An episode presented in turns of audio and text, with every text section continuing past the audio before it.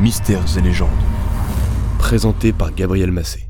Bonjour à tous, à tous les auditeurs fidèles de Mystères et légendes qui nous ont écrit ces dernières semaines, je veux présenter toutes nos excuses pour la petite pause depuis cet été. Avec Studio Biloba, nous avons rencontré un petit problème de régie qui nous a obligés à décaler notre planning. Mais ça y est, tout est en train de rentrer dans l'ordre et dans 15 jours, on se retrouve pour un épisode sur la célèbre bête du Gévaudan. Avant cela, place aux citrouilles, aux sorcières et aux fantômes. Déguisements effrayants, décorations lugubres, farces et gourmandises, chaque année le 31 octobre, c'est la fête d'Halloween.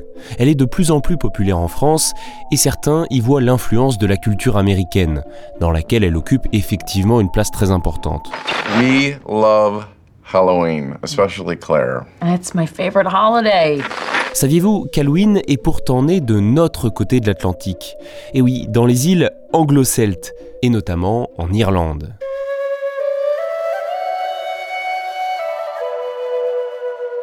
La fête d'Halloween a des origines très anciennes. Elle vient de la fête celtique de Samhain, qui s'écrit Samin, une fête vieille de près de 2500 ans. Elle célébrait la fin des récoltes et l'arrivée du froid, elle marquait ainsi l'entrée dans la nouvelle année. Contrairement à la fête d'Halloween actuelle, ce jour de l'an celte n'était pas fixe, car il correspondait au sixième jour de la lune montante. Durant la nuit de Samhain, les Celtes pensaient que le dieu de la mort permettait aux esprits des trépassés de visiter les vivants.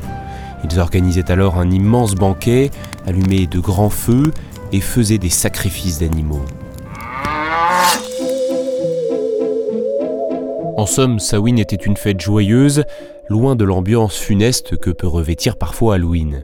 La christianisation des peuples celtes les oblige pourtant à abandonner cette pratique.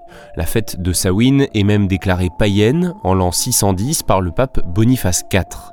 Plus tard, l'Église catholique place la fête de la Toussaint, qui permet de commémorer ses martyrs, à la date du 1er novembre. Amen. Or, comme vous pouvez vous en douter, après des siècles de coutumes celtiques, il est difficile de les abandonner totalement. La croyance de la visite des morts auprès des vivants, notamment, perdure dans la tradition. Samhain renaît de ses cendres en quelque sorte, et on la fête le soir du 31 octobre, la veille de la Toussaint. C'est ainsi qu'elle change de nom et devient Halloween, une contraction de l'anglais All Hallows Eve, qui peut se traduire comme la veille de tous les saints ou la veillée de la Toussaint.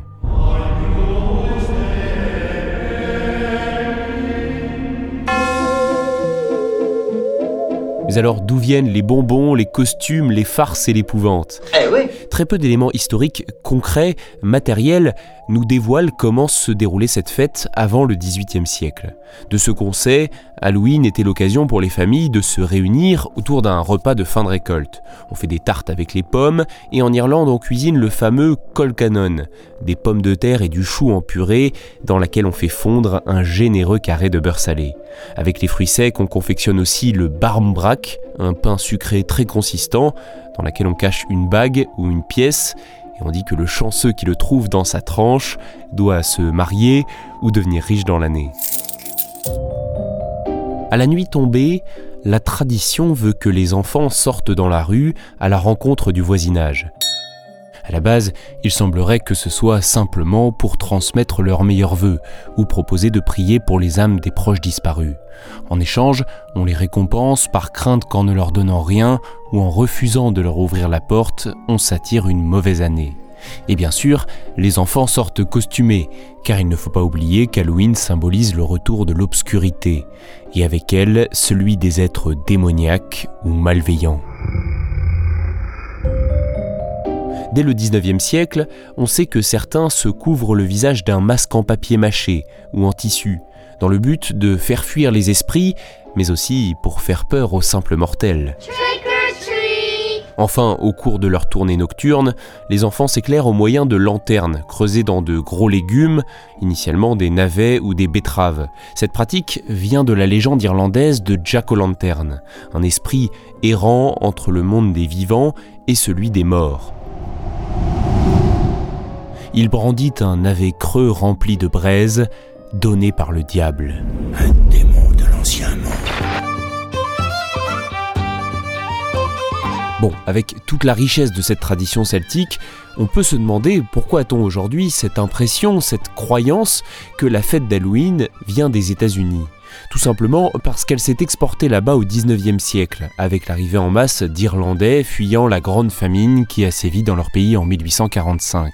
Ils ont apporté avec eux leurs coutumes et leurs légendes. La célébration d'Halloween s'est transformée au fil des années en la fête que l'on connaît, avec les chats noirs, les toiles d'araignée et les citrouilles lumineuses, surnommées des jack-o'-lantern, référence à la légende irlandaise, même si ce ne sont plus des navets. Les monstres et les morts ont aussi une place plus importante, sans doute parce que cette fête est influencée par une autre d'origine mexicaine, El Dia de los Muertos. Allons, c'est Dia de los Muertos. Plus d'un siècle et demi plus tard, Halloween est toujours une fête très populaire. Et on comprend pourquoi. Lanternes, costumes, bonbons, c'est une occasion de lutter contre la morosité de l'hiver qui commence par des festivités qui peuvent être grandioses.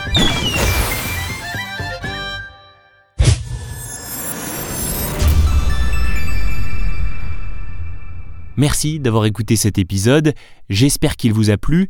Si c'est le cas, n'hésitez pas à le partager et à vous abonner. On se retrouve donc dans deux semaines, le 13 novembre, pour parler de la bête du Gévaudan. Ciao